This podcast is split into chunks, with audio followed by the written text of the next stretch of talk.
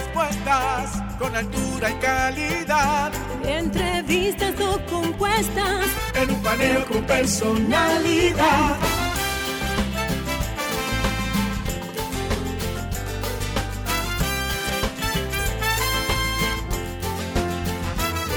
Un paneo con habilidad. Encuentro e interrogatorio. Un paneo con agilidad. Para lo importante y notorio. Un paneo sin recreo. Un paneo sin abucheo. Un paneo en su apogeo. Paneo, paneo, paneo.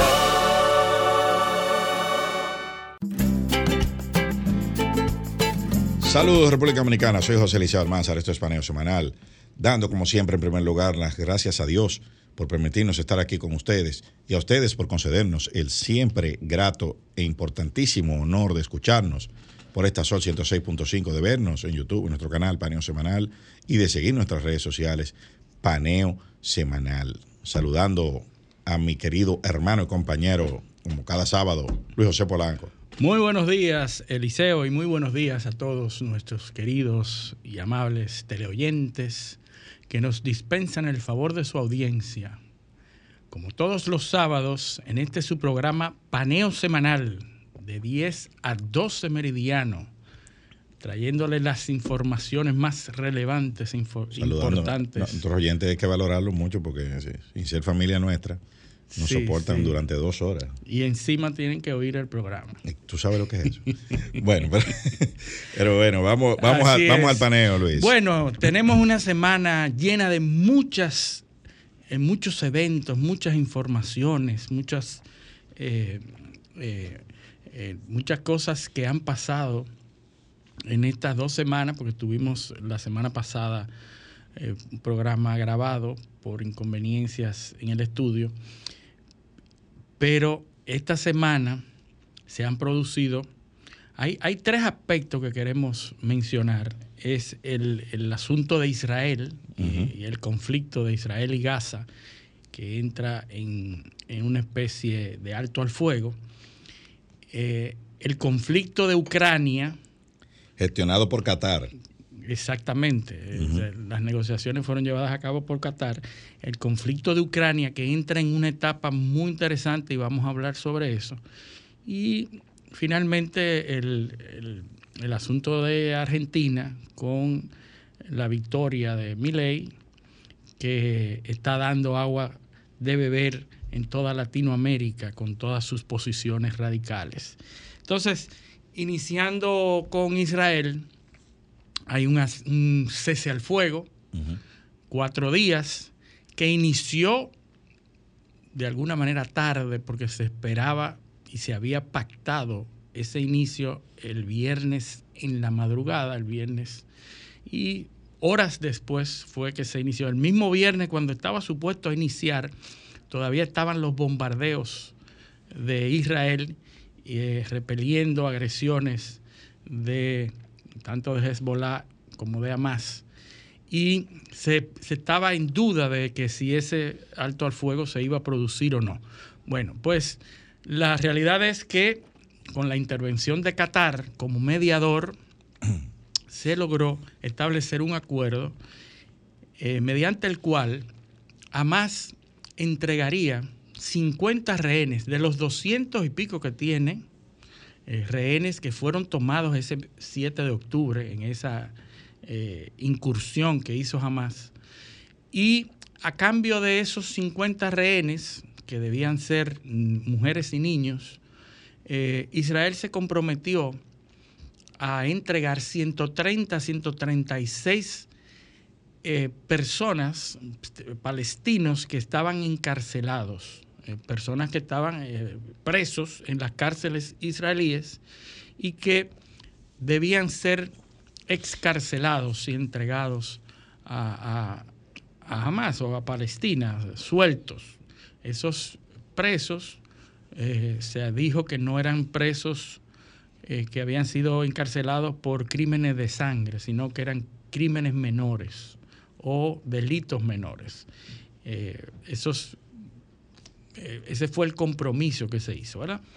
pues eh, se inició el cese al fuego finalmente, ya ha entrado el viernes, finalizando el viernes, eh, eh, finalizando el, viernes, y se comenzaron a entregar presos a Palestina, ¿verdad? Presos de Palestina. La sorpresa es que parte de esos presos, bueno, había una persona que se suponía que estaba muerta. Y, entonces... Ah, sí, de, los rehenes israelíes. De los rehenes israelíes. Entonces fue entregada y dice, entregan un muerto vivo. los, titulares. Y ahí se ha producido esta, esta cosa. Hay que decir que Israel ha dicho que esto es un cese al fuego temporal, obviamente, pero que el objetivo es destruir completamente a más. Es decir, a pesar de que Israel ha accedido al cese al fuego, no ha bajado ni ha eh, bajado el nivel del lenguaje, de, las, de la narrativa que tiene de destruir completamente a Hamas y que su objetivo es salir de ese problema de una vez y por todas, ¿verdad? Entonces, por un lado eso, porque es un reclamo de toda la comunidad internacional el cese al fuego, eh, en este proceso se produce también la visita de dos presidentes, de dos jefes de Estado europeos, ¿verdad? Pedro Sánchez y Alexander de Crux, o de Crux, que es el, el jefe de Estado de Bélgica.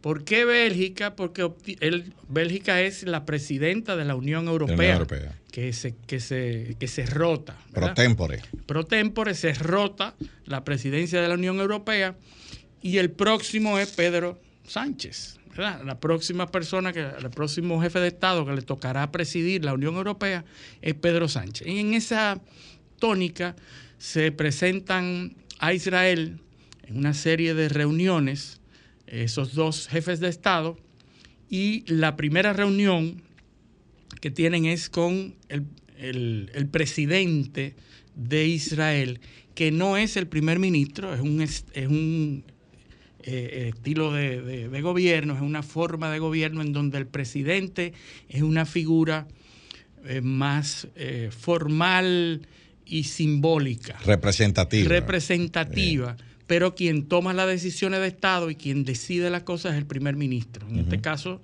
Netanyahu. Benjamín Netanyahu eh, es el, que toma las decisiones. Pedro Sánchez y Alexander Cruz, de la Cruz eh, llegan y se reúnen con el presidente de Israel. Y entonces le enrostran a Israel que debe de tener esa, esa excesiva fuerza, esos excesivos ataques a Palestina, a la población civil. Y desde ahí, desde esa primera reunión con el presidente, comienzan a manejar un lenguaje que pudiera catalogarse de un poco agresivo, un poco subido de tono. Hostil. Un, un poco hostil. Y entonces cuando llega la reunión con eh, Benjamín Netanyahu, Pedro Sánchez eh, le dice que reconoce el derecho que tiene Israel a defenderse, ¿verdad?, de los ataques, pero que debe hacerlo de acuerdo a la normativa, a las leyes internacionales, siguiendo las leyes internacionales que protegen a la población civil y que debe adherirse a las normas internacionales. Entonces, Benjamín Netanyahu responde de manera airada que no se puede promover el hecho de que los terroristas utilicen a los civiles como escudos humanos.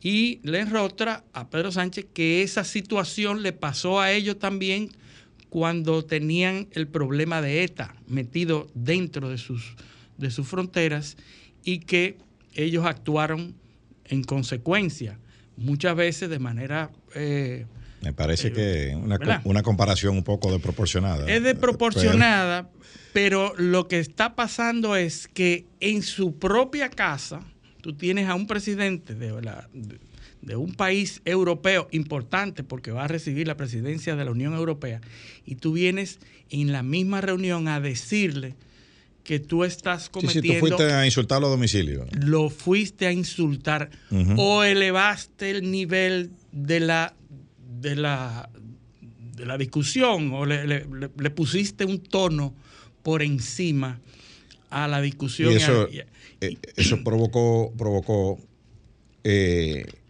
que Israel se ausentara de, una, de la cumbre de los países del Mediterráneo. correctamente Y que, que- llegaba a esa cumbre iba a suceder y ellos se abstuvieron de asistir a esa cumbre E incluso lanzaron la eh, eh, dejaron abierta la posibilidad porque se discutió o se trajo de nuevo al tapete la formación eh, o, la- o el reconocimiento de un Estado palestino. Que yo entiendo que ahí es que va a terminar todo esto. Sí, sí, al final todos están a una con el reconocimiento del Estado palestino, pero que tiene que a- a- asegurarse el reconocimiento a los dos estados, porque el reconocimiento de Israel está de facto, está hecho, está No, no, dado, es formal. es formal en Naciones Unidas. El, el de facto, el reconocimiento de facto a los palestinos que tienen un asiento Sí. en un estatus especial que que no, no es el de el, Sí, el sí. Estado. Sí, no tienen Estado, sobre todo en, en Naciones Unidas, que es lo que se habla, porque hay, hay países que no reconocen a Israel. O pero claro, eh, no, Todavía. claro, eh, eh, Y- Irán- pero, eh, pero eso lo, lo hemos dicho aquí. El reconocimiento de Israel de, por, por parte de muchos países árabes viene después de la guerra de los seis días. Para devolverle los territorios, o sea, Israel le, reconoció, le exigió que tiene que que, reconocer, que lo reconocieran si no, no como iba a reconocer los Si- países. no, si no, no iban a devolver los, territorio. los- los Sí. territorios. Ahora, lo que hablo es de que tú en tu propio territorio tienes a un presidente de España diciéndote, ah, un, un- un jefe de Estado, diciéndote que tú estás cometiendo crímenes de guerra, ¿verdad? Porque eso es prácticamente lo que le dijo. Y a partir de ahí se produce un problema entre, un problema diplomático entre Israel que llama al embajador español a que a la Cancillería para que explique cuál es la razón de esa de ese tono con el que el, el- el jefe de Estado español se ha referido y sigue refiriendo. No, el gobierno israelí tiene una línea, eh, eh, porque está particularmente sensible con esos temas. Correcto. Eh, de hecho, eh, están invirtiendo una cantidad importantísima de recursos Sí, en promoción. en promoción, en comunicación, en redes sociales.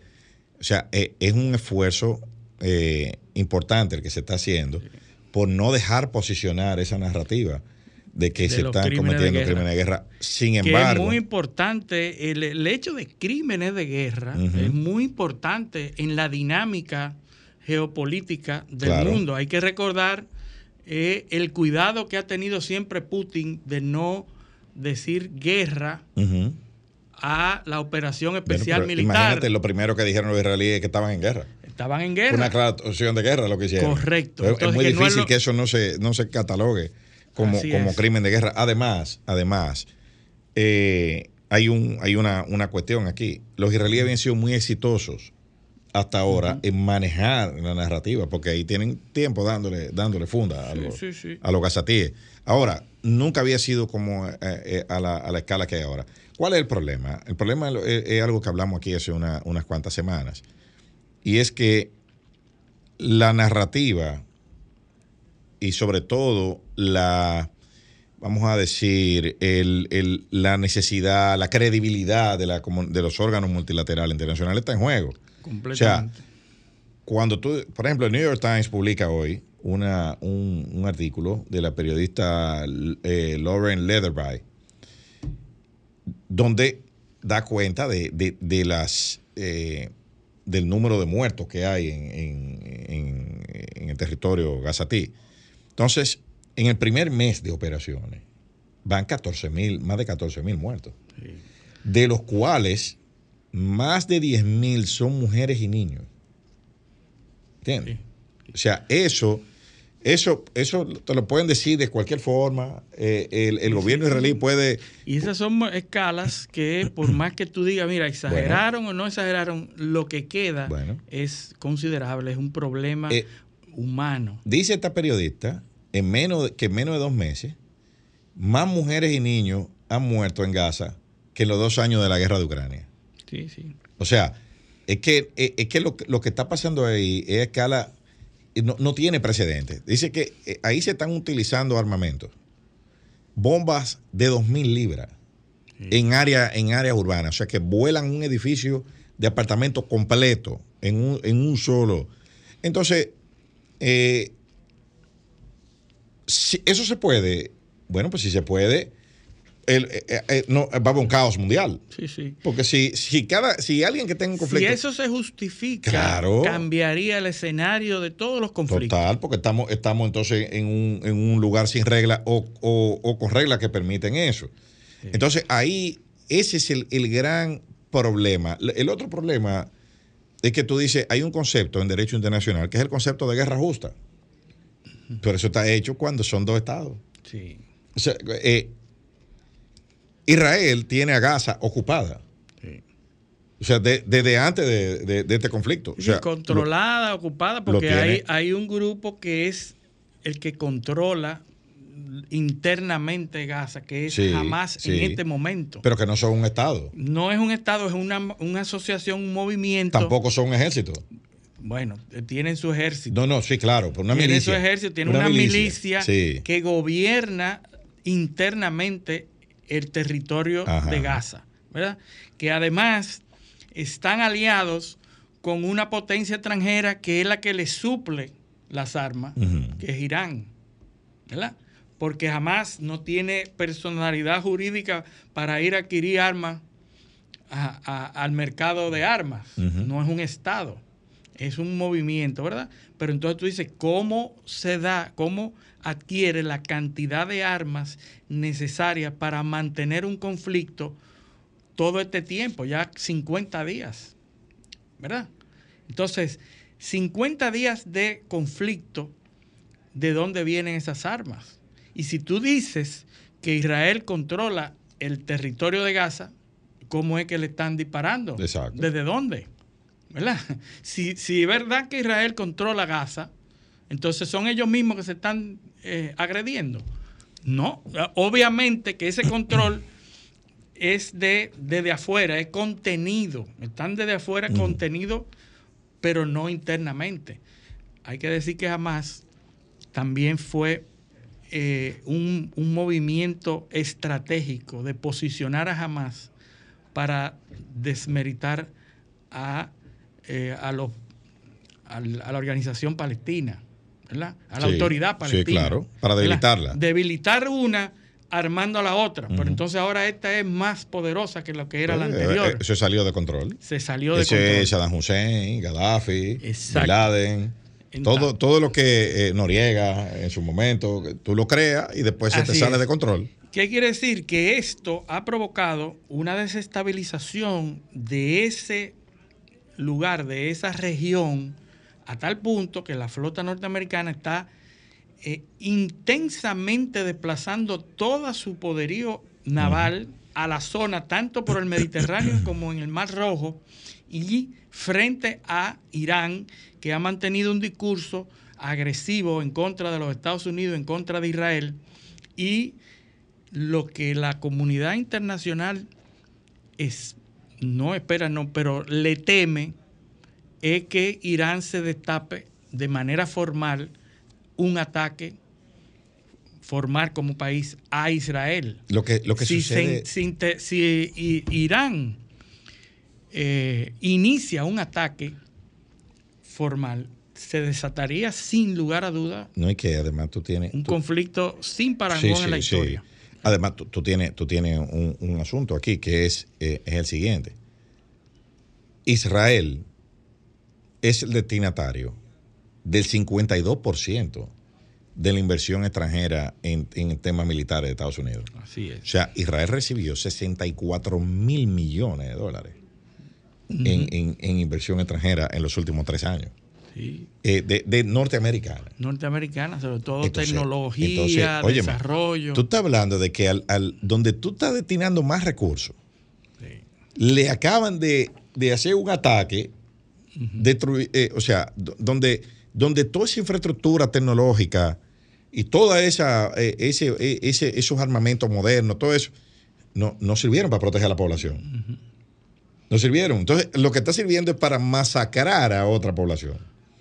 Entonces, eh, eso, por eso que Estados Unidos eh, luce, o sea, tiene las manos metidas ahí, Sí, sí, porque al parecer Irán es más poderoso de lo que pensaban, claro. o tiene más capacidad operativa. En todos esos años, desde el bloqueo económico de Irán, después de la guerra del Golfo y después de las intervenciones en Afganistán, Irán se mantuvo de alguna manera invisibilizado, tranquilo, y se, re- se fue recuperando al punto de que, hay que recordar, esa transferencia de dinero que hizo Barack Obama Sí. días antes de salir de la presidencia, donde le entregó más de 300 millones de euros en efectivo, bajo el alegato de que Irán los iba a destinar, que ya no, no era un peligro y que no estaba apoyando el terrorismo, El pacto nuclear. un pacto para que no se convirtieran en, en, una, en un problema militar nuclear. ¿verdad? Y antes del conflicto, Biden acababa de, da- de dejarle pasar unos millones que estaban en, en Qatar y que estaban en Irak, 6 mil millones. 6 mil millones. Pero tú sabes cuánto, tú sabes cuánto, cuánto dinero tienen, tienen, se calcula que, te- los, que los iraníes tienen inmovilizado en el exterior. Más de 130 mil millones de dólares. Sí. Bueno, es considerable. es considerable. Tienen dinero, dinero para desarrollar Y cualquier cosa. tienen el, el- los ingresos que le produce la producción de armas que están entregando a Rusia. Porque hay que decir que Irán es productor de armas que Rusia consume. En su conflicto con Ucrania. Porque resulta que las armas convencionales, las armas viejas, las municiones, esas son las que se están usando Claro. en, el, en el frente. Y esas Claro. son las que Occidente había dejado de producir. Correcto. ¿Y dónde están esas producciones? Por eso es que estamos viendo los acercamientos de Putin a Corea del Norte y a Irán. Que Irán es muy bueno en la producción de drones también. Por eso, por eso es que, es que las, eh, se está cuestionando seriamente, y eso lo están haciendo la, la Unión Europea, que desmanteló sus, su capacidad de producción de armas, Claro. eh, porque la- yo contrato policías extranjeros, que son los americanos, que me cuidan Sí, con la sí, OTAN. sí. Entonces yo no tengo que producir nada. Ahora, ahora estamos volviendo otra vez al, al- al punto de, ese- de decir, bueno, pero yo no, yo no puedo abandonar, porque esto es una cuestión estratégica. Sí. Eh, que ad- además, Sobre todo los, los conflictos sostenidos. Claro, Cuando además de son que yo- conflictos sostenidos, tú, tú tienes que producir pertrechos militares. No, y que ade- además de eso, por temas medioambientales, las armas se hacen con, eh, con metales pesados, con acero, con- entonces son industrias muy contaminantes y, y que requieren eh, que tú la, tú la conviertes en otra cosa. Entonces, pero para que, para que tenga, se tenga una idea, eh, ahorita los eh, eh, Estados Unidos, el 52% de su inversión extranjera en el sector militar va, va a Israel. Pero tú sabes cuánto de eso va a Ucrania en programas ordinarios, fuera de los paquetes de ayuda extraordinarios que ha aprobado el Congreso norteamericano. Es apenas el 1%. ¿Entiendes? O sea, tú estás hablando de, de un país que tiene años recibiendo la tecnología de punta, recibiendo recursos, re- con, con- con una patente de curso para hacer de todo, y como quiera, fue, lo golpearon. Así es. O sea, eh, eh, no, la, la sensación de, De inseguridad, de protección eh, y, de, y de invu- de invulnerabilidad que tenía Israel ya quedó, que se fue, se fue por la, por la cuneta con, con estos ataques. Y ese es el problema. De, o sea, eso no vuelve a ser igual ya. Ya, no, Con- con- de- después, aunque, aunque arrasen ese territorio de Gaza, no va a volver a ser igual. Eso está trayendo también tema de gobernabilidad interno en, en, eso, en, en- en esos países. Porque cuando, cuando se ven la- lo- estos números, eh, es muy difícil para un gobierno justificar, apoyar ese tipo de cosas. Además de que ya también hay un cansancio en la opinión pública eh, de muchos países del mundo occidental por el tema de Ucrania. Sí, sí. O sea, ya la gente eh, está harta de, oír Sí, sí. Y, de, y, de, y, y de inflación y de que se esté destinando miles de millones de dólares eh, eh, a, a- mantener una, un conflicto interminable. Así es. No, y vamos a hablar después de la pausa sobre un hecho importante que sucedió en la cumbre del G20 de unas declaraciones de Putin con respecto a Ucrania. Sí, Así y que- tenemos que hablar también del tema de la energía nuclear. Y de la energía nuclear que es se ha un- limpiado. Es, es un game changer también, sí, Pero, pero ¿por qué eso? Es, es parte de la guerra contra China. pero eso lo vamos a hablar cuando hablamos de la pausa. Este es paneo semanal, no le cambien. Paneo, paneo, paneo. Continuamos en Paneo Semanal por esta Sol 106.5 FM, también en YouTube, nuestro canal Paneo Semanal, y en el canal de Sol 106.5 FM. Entonces, Bueno, Eliseo, ah, la semana pasada se produjo una cumbre de los países G20. Ya sabemos, nuestros oyentes ya saben cuáles son los países G20, lo- los, más grandes, los 20 más grandes del mundo.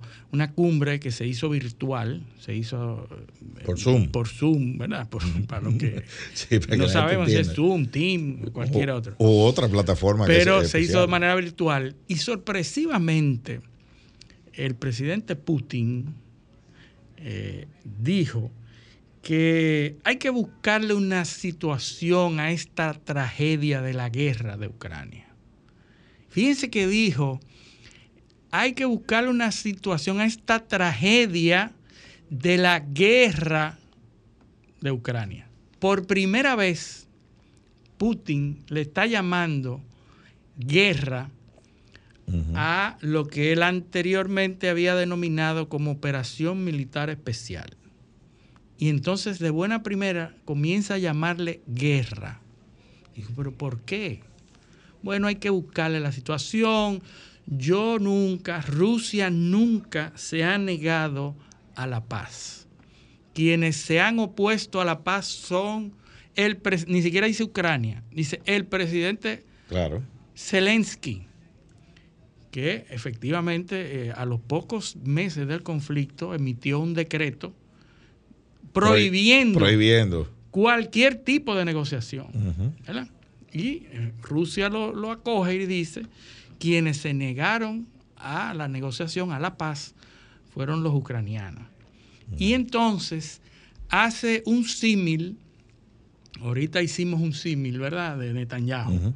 Esta vez lo hace Putin y dice que quienes comenzaron este problema fueron los ucranianos cuando aniquilaron a la población del Donbass, a la población civil y comenzaron a atacar a, la po- a su propia población del Donbass que tenían eh, orígenes y lazos con Rusia.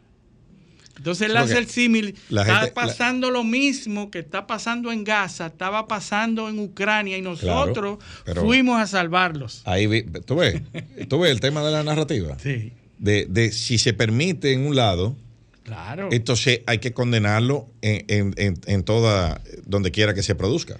y la coherencia. Correcto. Así mismo hicieron, así mismo hizo Putin, que ni corto ni perezoso, siempre hemos dicho que es muy inteligente. Y entonces tiende la mano y tiende la posibilidad de, un, de una negociación, algo que ya von der Leyen, Scholz, Biden, ya todo el mundo le estaba cantando a Ucrania, ya no hay para más, ya esta guerra tiene que terminar. O sea, todos los líderes europeos de- habían dicho, se la- le llegó la hora, porque no podemos más con eso. Es decir, que tiene la presión. Y hoy sale entonces, hoy no, la semana pasada sale eh, Putin diciéndole, yo nunca me he negado, vamos a salir. ¿Y qué produce esto? Bueno, una intensificación de los ataques, porque entonces Ucrania intensifica todos los ataques para recuperar zonas y Rusia hace lo propio, intensifica. ¿Por qué?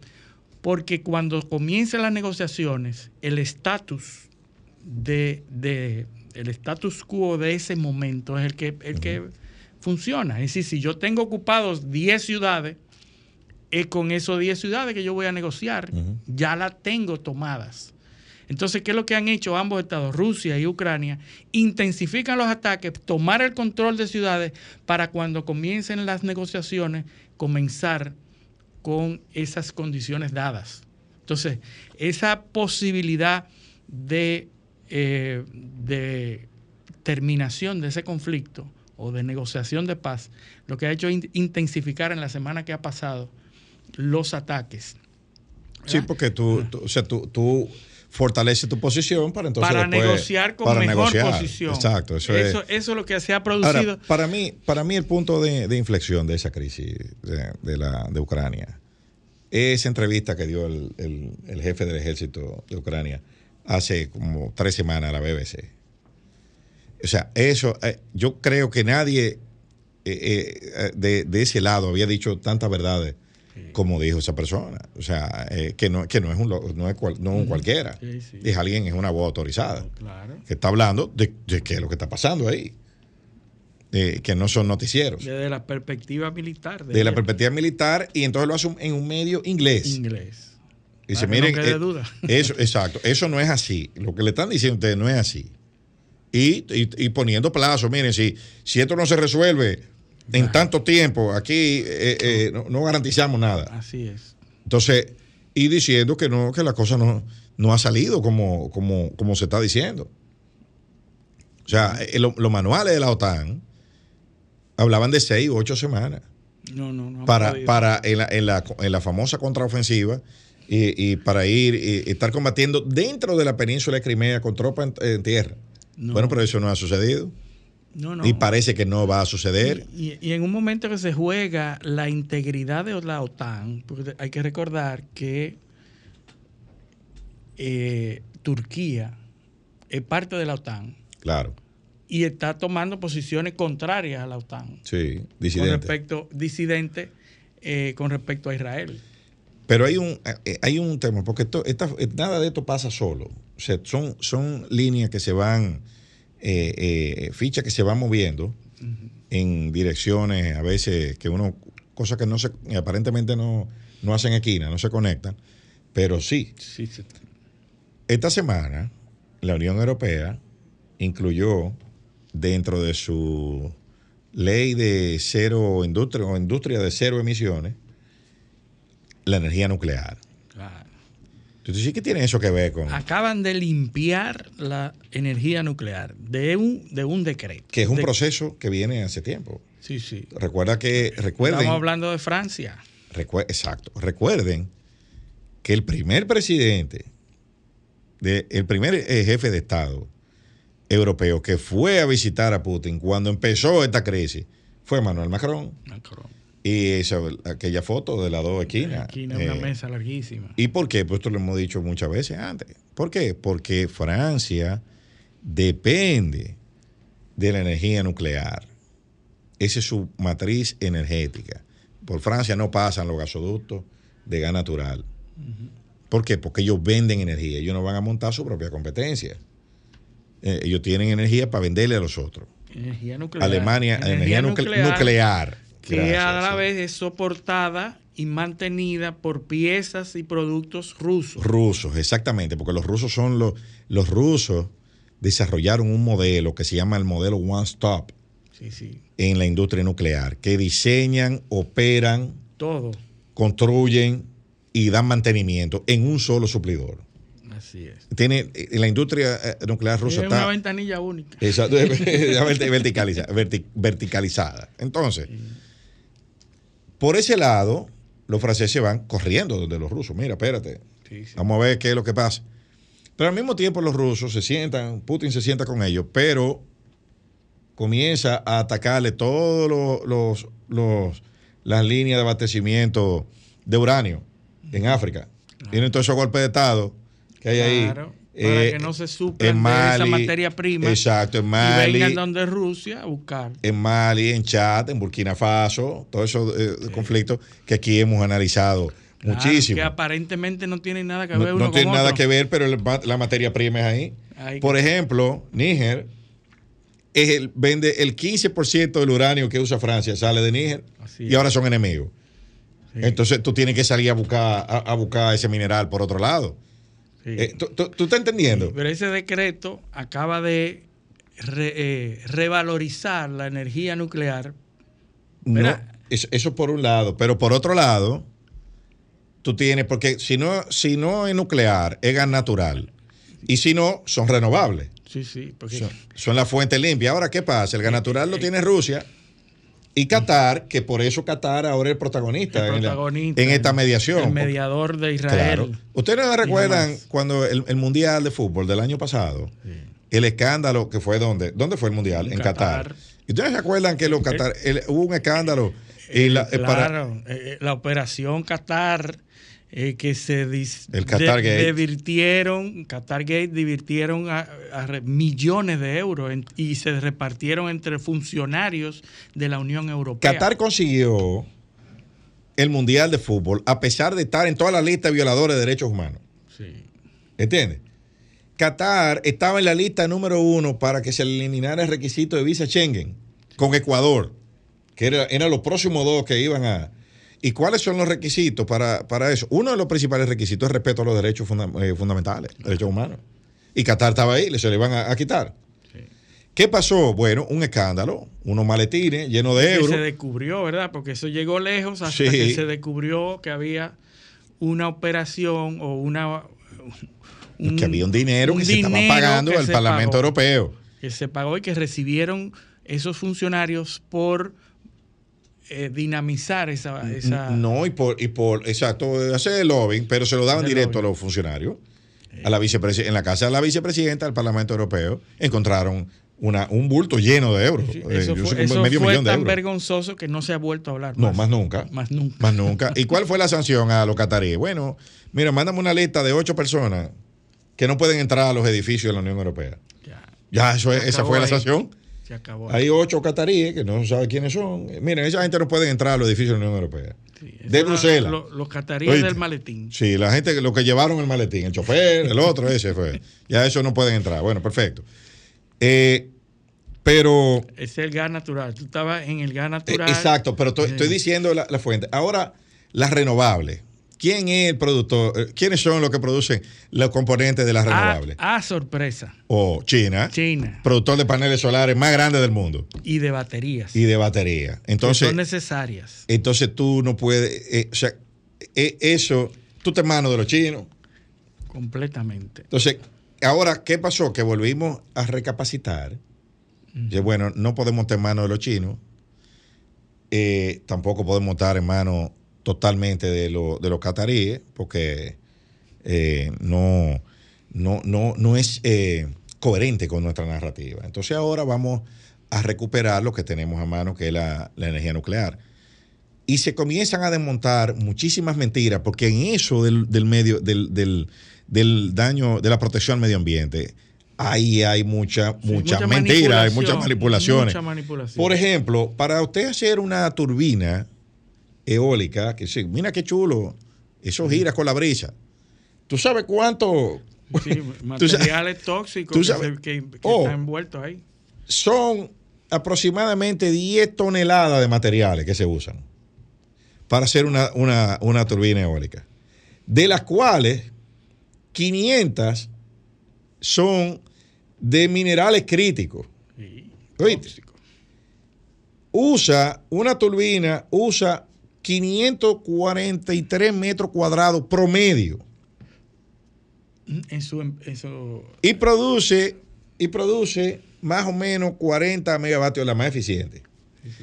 Una central nuclear en 5.000 metros cuadrados te produce 1.700 megavatios. ¿Oíste? increíble. Aquel produce 40 y esto produce 1.700 en 5.000. Para tú producir 1.700 megas en turbina, en turbina, tú necesitas un área de varios kilómetros cuadrados, centenares de kilómetros cuadrados, Sí. más todos los, eh, metales y todos los minerales. Por ejemplo, metales críticos. Yo te dije que eran 500 y pico eh, de toneladas. ¿Tú sabes cuánto usa la- una central nuclear? 19. 19. 19 toneladas de, de metales críticos. Y materiales usa 930 toneladas versus 10.000. Y eso es la eólica. Increíble. Eso es la eólica. Las otras, los paneles solares, usan mucho más. Entonces, hay realidades. ¿Qué contamina menos? ¿Qué contamina menos? La energía nuclear. Correcto. Eso, el número, eso es imbatible. Entonces, el argumento de medioambiental, ah, bueno, que se han producido accidentes. Sí, claro. Claro, ¿no? A, a claro que se han producido accidentes. Fukushima y, Fukushima, y Chernobyl. Chernobyl. Eh, eh, todo eso, sí, claro, es verdad. Oye, es verdad. Pero ¿Quién lo niega eso? Sí. No lo niega, nadie, nadie niega eso. Ahora, en los países europeos, donde se operan centrales nucleares, hay unos seguros contra accidentes, hay unos fondos para reparar a las víctimas si hay un accidente y de remediación ambiental. Ahora que me digan a mí, en los países africanos donde minan todos esos materiales, ¿qué hay? Nada. Nada, absolutamente nada.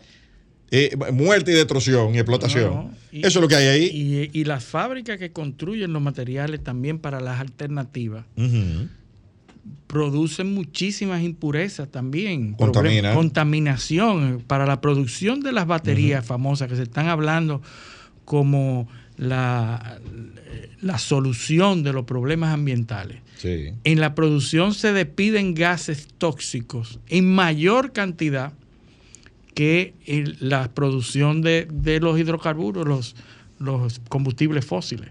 Así es. Entonces, es, es toda una manipulación, es toda una narrativa que pretende em, eh, eh, eh, empujar hacia un lado o hacia otro.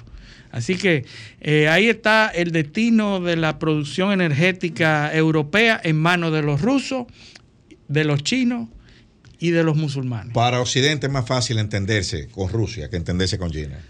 Eso lo estamos Com viendo. Comparte, ahora. claro, comparte, primero, más cerca, sí. especialmente la Unión Europea.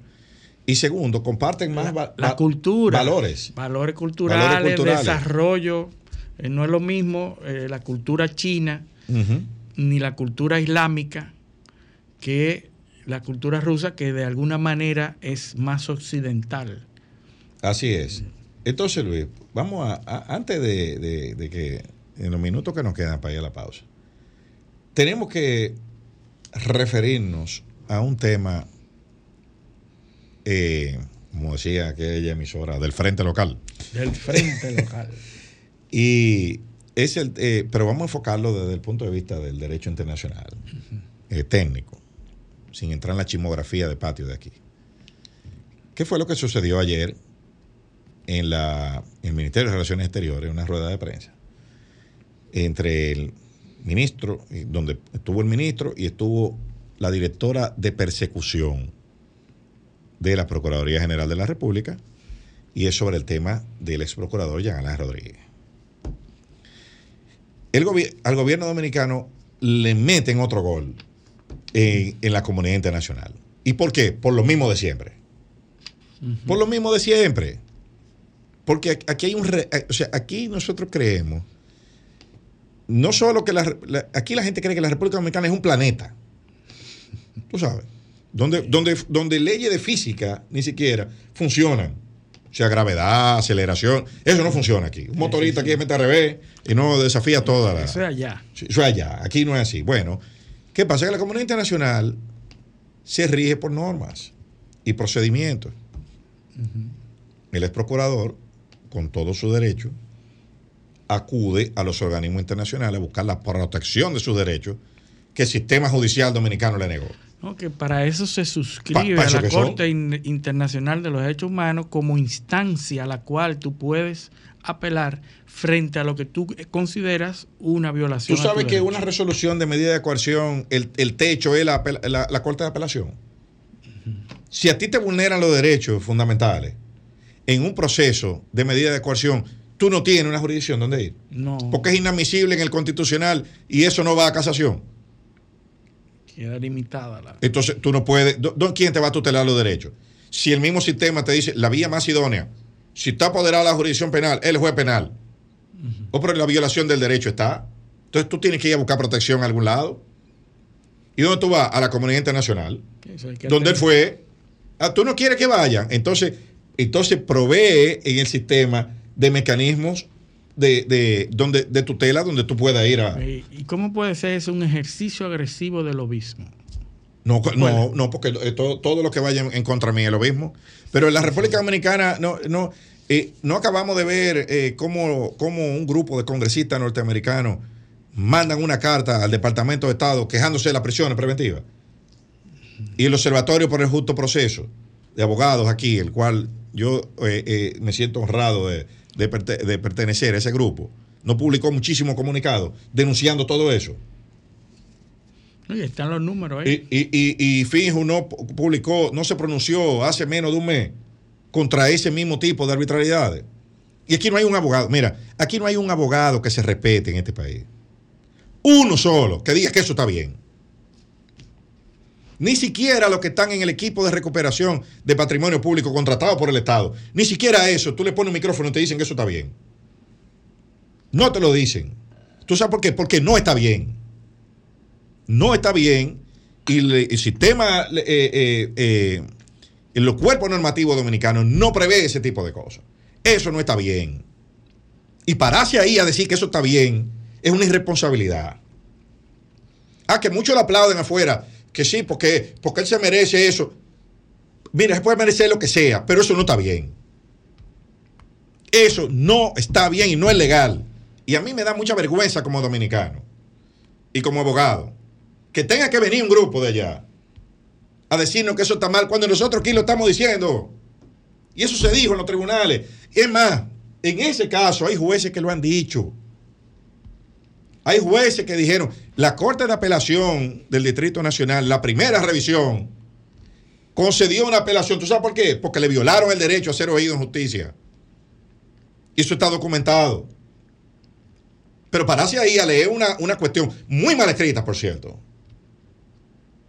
de la, de la, de la directora de persecución. A decir ahí que, que es un chisme, que son cartas. ¿Y por qué ella no, no habló del impedimento de salida que se le, que se le colocó al, al ex procurador de forma irregular? Que el Ministerio Público publicó un comunicado diciendo que eso estaba mal. ¿Por qué no lo dijo ahí? Porque eso lo dice la comisión también. ¿Y por qué no dijo que fue que el gobierno dominicano no respondió al pedimento? No lo respondió. Y eso fue lo que pasó. Y ella lo admitió. Dijo, sí, nosotros pedimos una prórroga e inusualmente no nos la dieron.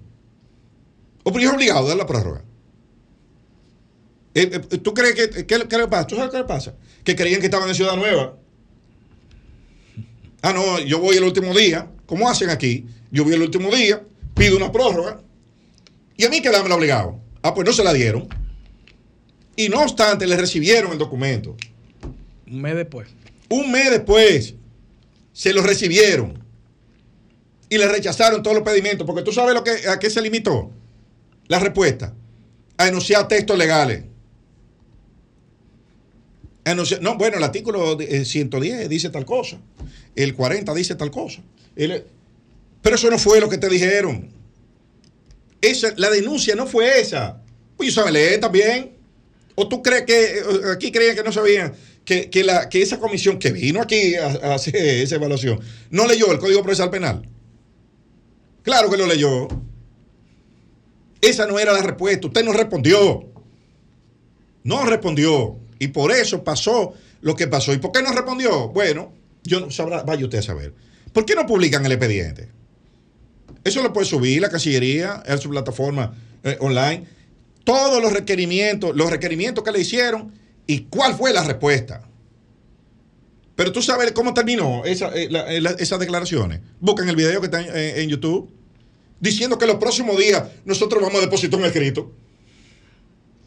Oh, ¿qué escrito tú vas a depositar? Ya no fallaron. Ya fallaron. Tú no puedes, tu respuesta no debe ser esa que tú vas a depositar un escrito, tú estás reconociendo que no lo hiciste. Ah, no, que nosotros no somos miembros del sistema, del sistema, que una sentencia declaró, eh, o sea, la respuesta del canciller, que una sentencia en 2014 nos sacó del sistema interamericano de justicia, que eh, el, órgano, los órganos, primero hay que agotar el proceso interno. Oh, pero, ¿y ustedes no se acuerdan del caso de Narcisazo? Que lo falló la Corte Interamericana de Derecho. Que ¿Qué proceso interno se agotó ahí? Ninguno. Ninguno. o el, caso de, la las niñas Jan y Bocico. ¿Qué procedimiento interno se agotó ahí? Ninguno. Y hay centenares de casos. La doctrina Stoppel, que está en el voto disidente de esa sentencia que declaró inconstitucional, que es una cuestión insólita, que nos saca de un foro de la Corte Interamericana de, los Derechos Humanos, no, no, acepta la competencia. Pero tú sabes de cuándo no la acepta. Después que ya nosotros habíamos nombrado un juez ahí, que agotó su periodo y no habíamos ido a defender los casos, no habían condenado un paquete de veces por este mismo tipo de cosas. Nosotros no, no, óyeme, si nosotros no cumplimos, yo lo he dicho aquí, como el tema de migración, si a nosotros no nos gusta esa ley o no, entendemos que no, entonces vamos a salirnos de todo. Vamos a salirnos de todo y adoptar leyes. Como Venezuela. como, como Venezuela, como Cuba, que por cierto, en esa resolución donde está ese caso de Jean Alain, los únicos tres países de Latinoamérica que hay ahí, ¿ustedes saben cuáles son? Cuba, Venezuela y República Dominicana. De 23 expedientes que hay ahí, tres son de Latinoamérica. Y miren quiénes son los que están. Miren quiénes son. Cuba, nosotros y Venezuela. Entonces, eso es para pararse ahí a, a coger el Ministerio de Relaciones Exteriores para ir a, decir todo eso disparate que dijeron ahí. O sea, nosotros tenemos que, lamentablemente, miren, el, el daño institucional que se le está haciendo a la República Dominicana y al sistema judicial en términos de credibilidad es de, de, consecuencias eh, impredecibles lo que se está haciendo aquí. ¿Por qué? Por eso. Porque el ciudadano que está, que está, que está mirando todo esto, ¿qué que está diciendo? Es un bulto. O sea, eh, eh, ya aquí nadie te dice, nadie en su sano juicio niega el derecho que tiene Jan Alain de recurrir. ¿Sabes lo que, es que dicen? Ah, pero es que, él hizo mucha maldad. Ah, pero es que, él se merecía eso. Ah, pero que, sí, pero nadie te ha dicho que eso es ilegal. Nadie dijo que es mentira. Y eso es lo, que, lo, preocupante. Que está diciendo la verdad. Y eso, le, eso duele. Eso duele, eso molesta. ¿Por qué no fue la procuradora la que fue a defender su cosa ahí? Pues y la titular del departamento y la ministra. Y Jenny Benicio es la ministra de Justicia de este país. ¿Por qué ella que va a, leer la cosa? Que vaya, que den una respuesta institucional. Respondan respondan a quien le hizo el requerimiento. ¿Qué le importa a la ONU que, que Miriam Germán haya decidido apartarse del caso? ¿Y qué dicen ellos? No, ella es la responsable. Porque legalmente apartarse de un caso no surte efecto jurídico de la forma en que ella lo hizo. Una cosa es que usted no sea la fiscal investigadora y otra cosa es que sus atribuciones constitucionales, pues no son constitucionales, usted no la, usted no la, no, no la cumpla, usted tiene un mandato de la constitución, usted la cabeza del Ministerio Público. Entonces ahí no cabía eso de que no, que yo me fui de ahí porque él y yo tuvimos un problema. No, no, eso, eso es aquí. Aquí todo ah, sí, ella, ella se apartó. Pero en un organismo internacional usted no podía alegar eso y que no, yo me aparté porque yo tuve un problema con él. Oh, pero ¿y qué es eso? ¿Y qué es eso? Y, así era que lo iban a resolver. Pues mírenlo ahí, ahí está. Ah, que ahora, bueno, ahora vamos a decir que eso no sirve, que la ONU, que toda esa vaina para justificar esa pendejada. Pero le metieron un gol de nuevo. De nuevo. ¿Por qué? Por lo mismo. Porque a los organismos internacionales no se va a relajar. Usted cumple la ley y cumple los procedimientos. Vámonos a la pausa. Paneo semanal, no le cambien. Continuamos en Paneo Semanal por esta Sol 106.5 FM, también en YouTube, en nuestro canal Paneo Semanal y en el canal de Sol 106.5. Y en nuestras redes sociales, Paneo Semanal. Ya estamos, bueno, tenemos a nuestro invitado. No, eso no es invitado. que nos había abandonado desde hace mucho tiempo después de ser asiduo visitante nuestro y que con quien nosotros compartimos lazos de hermandad. el poeta, ensayista, cuentista, arquitecto, catedrático, doctor en, lingüista, en lingüística, José Enrique del Monte y Soñé. Él es cuentista, pero no vive del cuento. No vive del cuento. Bueno. bueno estoy en mi casa. Muchísimas gracias. Muchísimas gracias por, venir, José Enrique. La verdad es que nosotros nos ha apasionado, teníamos pendiente invitarte porque José Enrique eh, hace unos meses ya presentó su tesis doctoral de lingüística ¿verdad? Una cuestión que tú dirías, bueno, arquitecto, poeta, pero lingüística. Y resulta que vamos a hablar de la tesis, pero hay un tema que hoy, al día de hoy, está más relevante que nunca, el tema de la lengua, el tema de la importancia de la lengua en la evolución de la civilización actual. Es un tema que nosotros tratamos mucho fuera del aire con José Enrique. Y que nos estamos dando cuenta, Eliseo y José Enrique, que los, nuestros antepasados tenían razón cuando hablaban de lingüista, lengua y matemática. y, te, y, te, y te ponían esa eh, importancia en esas dos ramas del conocimiento. Eso viene de más, atrás. Nuestros antecedentes. Ese, es el trivio y el cuadrivio de, la, de, la, de, la, de, la, de la baja edad media. Y entonces ahora nosotros estamos viendo cuando comienzan a desarrollarse las inteligencias artificiales, que es de vital importancia la lengua, la forma en que se comunican, los modelos eh, grandes del lenguaje, los LLMs de las inteligencias artificiales. Y queremos hablar de eso porque tiene mucho que ver con, eso. Y ya hablamos de lo que Noah Harari había considerado como el sistema operativo de la civilización humana, que era el lenguaje. El lenguaje como, como sistema operativo, ¿verdad? Pero aquí le vamos a, vamos a conversar. Habilidad transversal. Vamos a, a conversar ¿Cuál es la importancia de la lengua en, la, en el ser humano, en la evolución del ser humano? Tú que conoces eso. Bueno, eh, uno dice que conoce, pero eso es un tema tan amplio porque la, lingüística es una ciencia y es una ciencia contemporánea, porque es una ciencia que nació en el siglo XX, tiene fecha de inicio. Imagínate, súper temprano. De, de, los estudios de Ferdinand, Ferdinand Saussure, 1915 aproximadamente ya a partir de ahí ya se independizó de la gramática, la retórica, la sintaxis, todas esas áreas de la, de la lengua. Como, como estudio aquí pasó a ser una, una ciencia, una ciencia porque precisamente eh, investiga y va ella misma superándose en los procesos. Y por supuesto ha sido aceleradísimo el conocimiento de esta ciencia, ¿no? Desde, desde que su ser comenzó a hablar de, lo, de las impresiones que tiene que ver con la con la semiótica del, lenguaje, con los significados, signos que ya venían anteriormente en el siglo XIX, que fue el gran siglo de la lengua.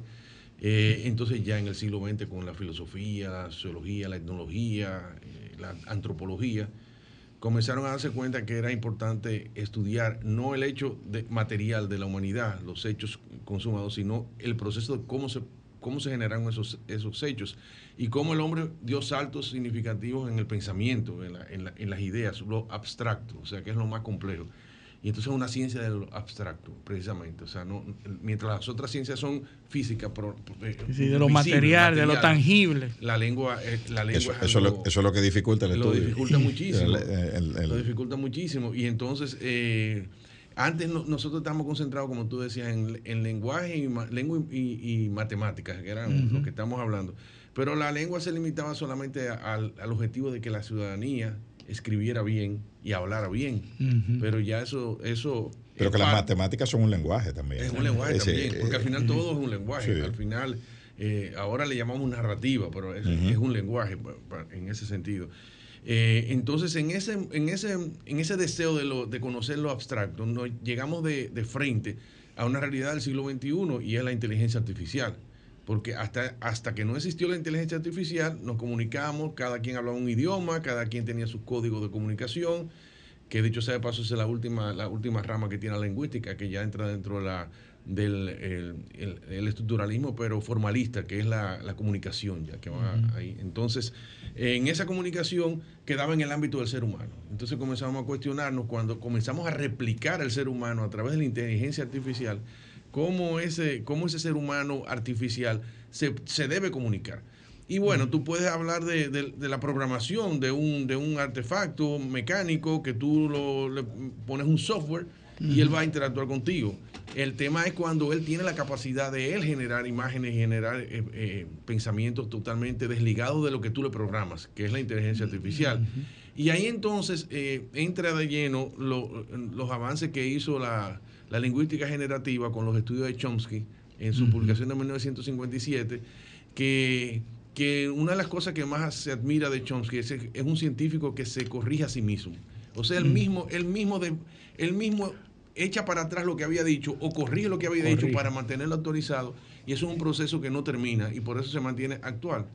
Y Chomsky fue el primero que se separó del estructuralismo de una manera ya abierta y con un choque grandísimo, que el estructuralismo no era más que estudiar la lengua desde su propia estructurada como la enseñaron nosotros que sujeto predicado adjetivos eh, adverbios. Exactamente. Eso es una estructura, una estructuralidad. y, no solamente eso, sino la secuencia, la estructura de la lengua. La lengua tiene una estructura. Tú sabes que tú tienes una. Lo que nos decían a nosotros, el predicado, el sujeto. Sí, sí, sí. eso era, casi matemático, como lo estudiamos. Cada idioma tiene su código y tú más o menos lo, lo vas universalizando. Chomsky quiere hacer una. El objetivo de Chomsky siempre es hacer una gramática universal, una gramática que no tenga que ver con idiomas, sino a partir de lo que es la, eh, la capacidad del hombre de, de generar una lengua. Porque el lenguaje siempre existe. El lenguaje existe independientemente de la lengua. Los animales tienen su lenguaje, todo tiene su lenguaje. Nosotros podemos, tú puedes ser eh, chino y yo puedo ser de, Irak y con lenguaje podemos comunicarnos, comunicar, o por señas. Por señas. O por señas.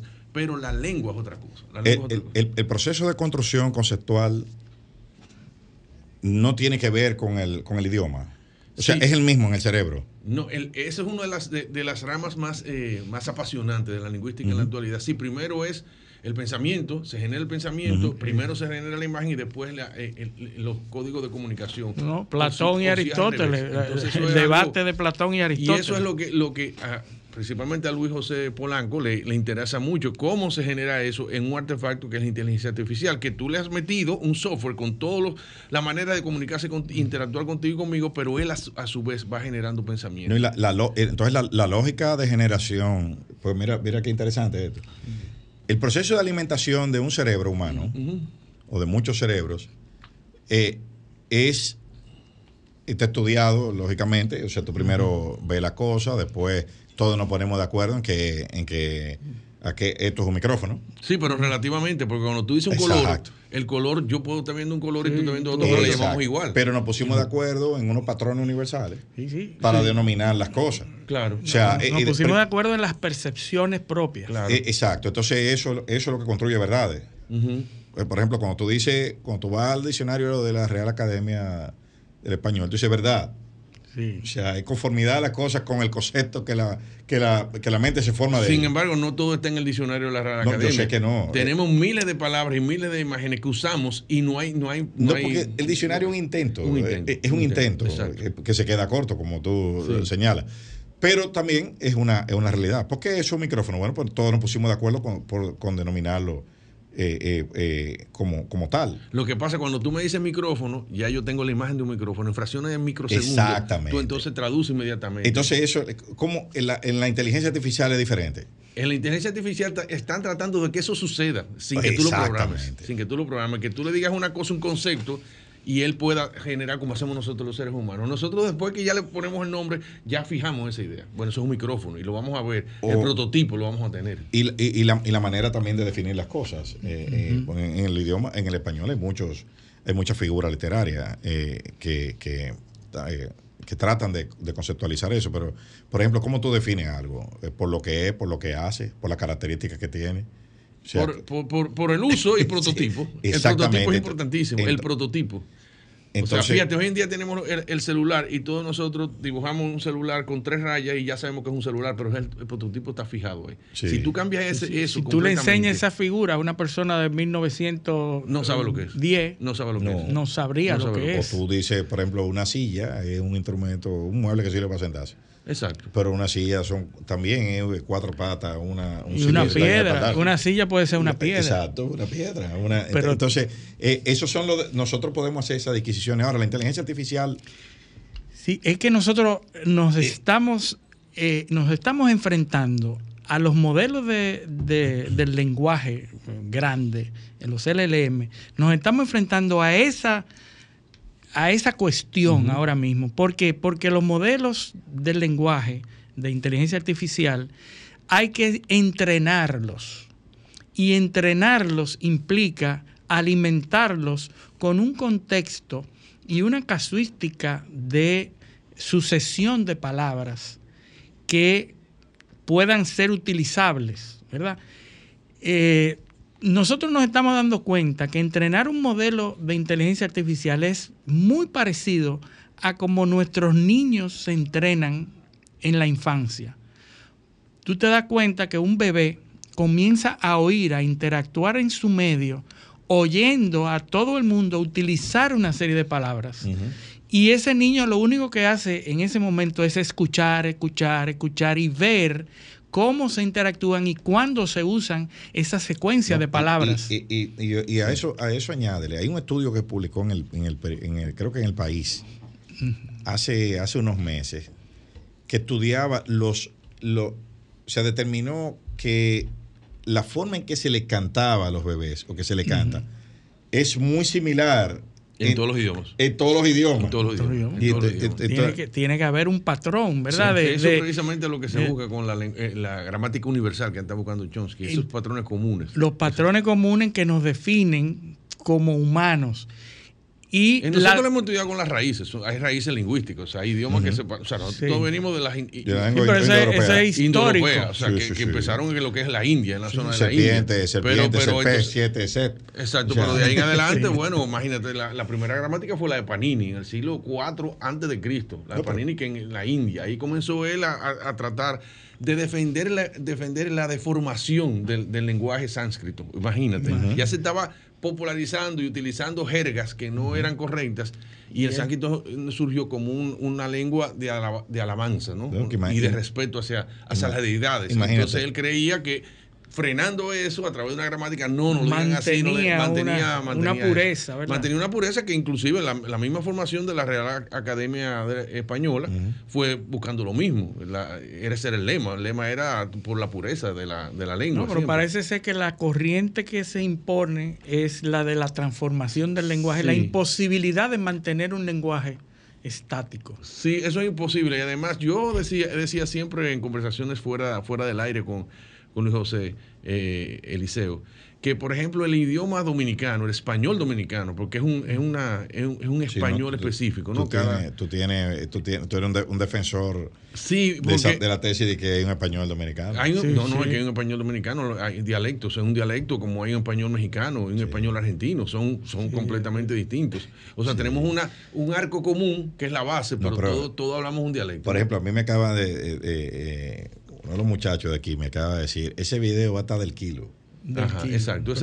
no sabemos lo que es. Yo no sé. Yo, entiendo que es algo bueno. Sí, pero fíjate cómo tú infieres que es algo positivo. Sí. Sin saber lo que es. Sin saber lo que es. Tener el contexto. Y, él me lo dice y todos los otros lo entendieron. Menos yo. Sí, pero hay una cosa. Cuando él te lo dice, él tiene una, él tiene una, una, una forma de comunicación no verbal. O sea, el gesto, eh, la sonrisa y, el contexto. Y, el contexto. Entonces ahí tú comienzas Dice, a. bueno, el kilo tiene que ser bueno. Exacto. Entonces de ahí tú eventualmente lo vas a utilizar. Eh, eh, es así. La, palabra pila también. Pila.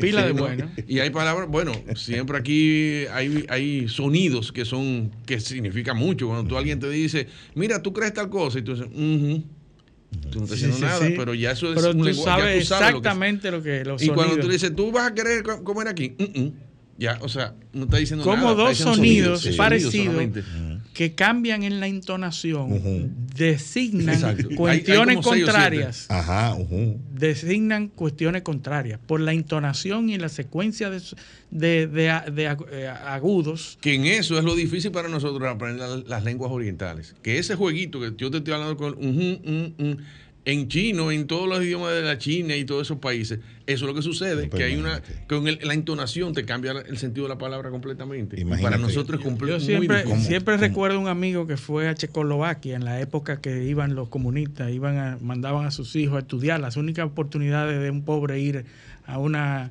a Universidad universidad extranjera eran los hijos de- de- Sí. del movimiento comunista que mandaban a los hijos. Y entonces me dice cuando llega, ¿cómo te fue en Praga? Y se complicadísimo, porque allá el sí es moviendo la cabeza en un ángulo parecido a nuestro no. Exacto. Es decir, cuando en esa, en esa, en esa cultura, cuando te dicen tú vas a que, tú vas a comer, entonces hacen una especie de movimiento en la cabeza que significa sí, pero para nosotros es muy parecido al movimiento de la cabeza cuando tú dices no. Sí, Entonces él, le impactó eso. Y la lengua evoluciona rapidísimo y ahí la inteligencia artificial va detrás. O sea, nosotros en, en el español dominicano estamos avanzando muchísimo en, en la forma del español. En la pérdida de la, de la S es una evolución del idioma. La, toda esa, esa manera de nosotros hablar que entendemos que es hablar mal, sencillamente es una evolución de la lengua. La inteligencia artificial le va a ser difícil encontrar idioma un- término equivalente, que si yo qué, que si yo cuánto. Exacto. Que patatín, que patatán. Que patatín, que patatán. Sí, sí, sí. Eso va a estar difícil. ¿eh? Sí, es así. No, pero la, la inteligencia artificial en el contexto internacional está enfrentándose, o el desarrollo de la inteligencia artificial está enfrentándose a, ese, a esa cuestión de, de cómo entrenándola con esa secuencia, esa gama de, de informaciones y de, y de casuística de combinaciones de palabras, puede originar pensamiento crítico.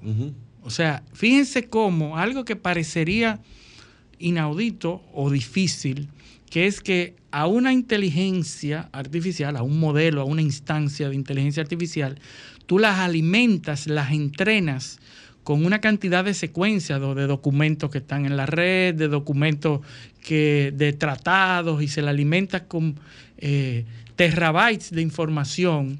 Y la inteligencia artificial eh, identifica esas secuencias y cuándo se utilizan esas secuencias de palabras y en qué contexto, identifica el contexto. Y cuando tú le preguntas algo a la inteligencia artificial, la inteligencia artificial muy posiblemente te va a contestar algo racional, algo que tiene sentido.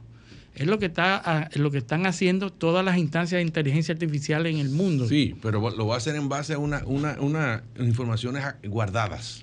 sí. sí. La, la grandeza del hombre, del ser humano, del ser humano, es que a partir de lo guardado él genera uno- una nueva Pero fíjate que lo guardado no necesariamente es algo que ya estuvo escrito así, ¿eh? No, no, yo él, sé. él se alimenta con eso y produce algo nuevo. Pero produce algo- que te es lógico. Que No, te no, produce algo nuevo en el sentido de que él saca una conclusión y te da un resultado, pero no, no lo que se está tratando es que produzca algo nuevo a partir de ahí. Parte de ahí y genera, lo que hacen los científicos de la lengua, genera un nuevo pensamiento. Ah, Hay un término que se utiliza en inteligencia artificial que se llama alucinaciones. Las alucinaciones en la inteligencia artificial es cuando tú interactúas con una inteligencia artificial y le preguntas algo o lo cuestionas sobre algo y él se basa en una casuística de información que le fue entrenada y el producto es completamente ilegible y que no sirve Exacto, para nada. exacto. Eso es lo que se llama una alucinación. Alucinación. Es decir, hay veces, y se ha tratado, y los expertos han hablado de eso, de cuando tú le preguntas algo a una inteligencia artificial y te sale con un disparate grandísimo que no tiene sentido. Porque hay una casuística que se puede dar. Sí. Y se enfermará Y de la se- mente una inteligencia artificial, sí. como por ejemplo después del Alzheimer, esclerosis, o sea, y, y pérdida de, me- de memoria. O los sesgos. Eh, esas son figuras que no, no- no hemos planteado, pero lo- dentro de poco puede pasar ese tipo de cosas. Es, eso es así. Ahora, lo otro que, que- que nos preguntamos es ¿qué tan lejos, qué tan lejos estamos de tener una inteligencia artificial que piense? lo que se llama la inteligencia artificial general. La inteligencia artificial general, la AGI, Artificial General Intelligence. Yo pienso que yo pienso que poco tiempo, ¿eh? Es un tema un tema un tema propio de la de la mecánica de la de, de, la de las ciencias computacionales, o sea, no es un tema de que la inteligencia no va a tener capacidad, sino el, cómo, cómo los programas y cómo los hardware pueden manejar ese tipo de cosas. O sea, simple y llanamente es un desarrollo rápido, pero dentro de poco eso lo vamos a tener. Y ahí que le tiene miedo, hay que Harari dice que, que tenemos que atemorizarnos, porque le tenemos miedo a esa incertidumbre de lo que va a pasar. Por eso que a Sam Altman lo tiene. Bueno, esta semana, esta semana que acaba de pasar. Ha pasado bueno, lo volvieron a poner ahora. Súper extrañísimo. Lo que acaba de suceder es súper extraño. Porque la semana pasada eh, ocurrió un evento eh, justo después que a Altman, Sam Altman, que es el CEO de OpenAI, que es una compañía líder que tiene la dueña de ChatGPT 4.0. Pero que digamos que no es la única. no, no, no, hay muchísimas, hay muchísimas. hay, muchísimas que están surgiendo ahora y que son buenísimas. Eh, incluso hay un debate sobre propiedad intelectual interesantísimo, que lo podemos hablar más tarde. El asunto es que Sam Altman, después que anuncia un modelo de negocio para la inteligencia artificial, es destituido de un board de seis personas, destituido, y cuatro de esos seis votan para sacar a Sam Altman de ese board. Y ahí entonces se produce un escarceo entre los empleados de OpenAI. Sí, un motín. Un motín. y entonces renuncian masivamente o, amenazan con renunciar masivamente. Y en el, en el medio de este problema, Microsoft, que es una de las mayores aportadores de capital de OpenAI, dice, no, ven para acá. O sea, ven que yo te contrato a ti, te, te sacaron de OpenAI, pero yo te contrato y contrato a todos los demás que vengan contigo. Y entonces en ese proceso se produce un cambio en OpenAI y lo vuelven a restituir de nuevo a la compañía OpenAI. Entonces, en, varios días lo destituyen y lo vuelven a poner. Entonces, ¿qué dice la gente? Bueno, esto es extrañísimo lo que está pasando aquí. Y algunos que hablan de conspiraciones, hay que escucharlas siempre, hablan de el surgimiento de una nueva tecnología que se llama Q-Start. La letra Q con un asterisco al lado. El Q-Start es una nueva, es un nuevo desarrollo de esa LLM que, nosotros normalmente vemos, los chat GPT, que por cierto ya pueden hablar y ver eh, todo. Entonces, ese, ese Q-Start se habla como el origen de lo que pudiera ser una inteligencia artificial general. Que ya comenzaron a ver no solo la parte del lenguaje, sino la parte lógica matemática de la inteligencia artificial. Porque hasta ahora es la parte que se entrena como alimentada por el lenguaje, pero cuando tú le preguntas a ChatGPT, por ejemplo, resuélveme 5 más 3 por 10 menos 24 por 32. Hagan esto, los que están en sus hogares, y pregúntenle a ChatGPT una operación matemática compleja que contenga signos de multiplicación, división, suma y otros operadores. Y probablemente ChatGPT le va a dar una respuesta equivocada. ¿Por qué? Porque no es capaz de identificar, de entender qué es lo que tú quieres con esa operación. pero, vuelvo y digo, eso es cuestión de tiempo. Mira, nosotros lo que tenemos que ver, y, el, y la incertidumbre viene ahí, por eso, que, por eso que se están dando cuenta, los grandes filósofos y pensadores se han dado cuenta. Es la primera vez que el mundo como es va a cambiar paradigmáticamente. Es el mismo impacto cuando el ser humano dominó a todos sus pares. O sea, todos los animales estamos en igualdad de condiciones y cuando el ser humano dominó el fuego, ¿verdad? Y cuando el ser humano inventó la rueda, dio un salto abismal, al punto que nosotros no- somos los, los dueños y señores del planeta. O sea, todo está por debajo de nosotros, la decisión de nosotros. Y nos hemos organizado para que a través de la política tengamos un marco, un marco el de orden que nunca es perfecto. Diferenciador, perfecto. el elemento Exacto. diferenciador, dice Noah Harari, que es la capacidad de abstraernos en el lenguaje. Cuando, decir, de cuando la, en eh, la no inteligencia artificial ya, ya estamos a la puerta de que nos va a superar, porque es su cuestión de tiempo, eh, tenemos la primera amenaza que ya nosotros no vamos a ser los protagonistas, vamos a estar dependiendo de uno superior a nosotros. Es la primera vez que vamos a tener una, una Claro. amenaza real de alguien superior que no vamos a poder controlar. precisamente Como no pudieron controlar los otros animales del ser humano cuando el ser humano evolucionó. Es, así, es un salto y más rápido todavía, mucho más rápido, porque va a tener capacidad de abstracción. Eso es lo que va a tener. Precisa- Bueno, precisamente ese, ese- temores. ese- ese es el temor. Ese es el temor. ¿Cómo la- controlarlo? Va a ser muy difícil. No, no, y cómo tú lo regulas. Eso es muy O difícil. sea, No, cómo, no, tú, cómo tú controlas o, o, eh, regulas sin- en, una, en un ambiente eh, mundial como el que hay ahora de, de confianza absoluta y de poco prestigio institucional, eh, ¿cómo, tú, ¿cómo tú vas a, con- a controlar eso? Sí, es así. si, si no se llegan a, a pactos que se cumplan de forma voluntaria, eh, eh, y no Harari lo que po- pone de ejemplo el, el- el- los deportes, por ejemplo, que todo el mundo se pone de acuerdo que, que estas son las reglas. Eh, por eso el fútbol se juega igual en todas partes, el, el béisbol igual en todas partes, el baloncesto.